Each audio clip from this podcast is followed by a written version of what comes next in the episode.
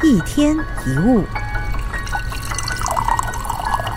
相信大家都讨厌被人利用，因为我们怕吃亏，也会计较谁付出的多少。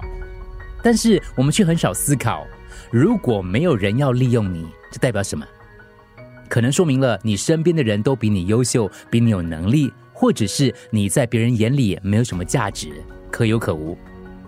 每个人都希望自己被看重、被肯定。希望自己是一个有用的人，如果无法发挥内在的价值，不被需要了，就会觉得自己被忽略、被轻视，一定会慢慢的消沉，然后很沮丧。美国心理学家为了调查犯罪吸毒的人的心理倾向，到监狱进行访问，结果发现，多数的犯人都觉得这个世界没有属于自己的容身之处，或者是自己不被需要。所以啊，当人一文不值的时候，甚至会自暴自弃、自甘堕落。要创造自己被利用的价值，这句话你听过吗？要创造自己被利用的价值，很多人觉得“利用”这两个字好像不好，很现实。但是更现实的是，如果你不具备任何的价值，谁也无法利用你，因为社会本来就是互惠互利的。你利他，在需要的时候，对方也会提供他的资源，互相帮忙，结果是双方都受惠。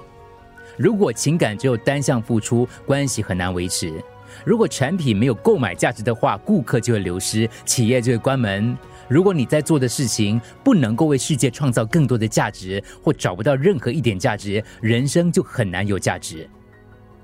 法国作家蒙田说过：“对别人毫无价值的人，其本身也不具意义。”没有人是没价值的，除非是你把自己变得没有价值。如果你拥有才华，就运用你的才华；如果你拥有时间，就利用你的时间；如果你觉得孤单，去看看谁有需要。当你被需要，绝对不会寂寞孤单。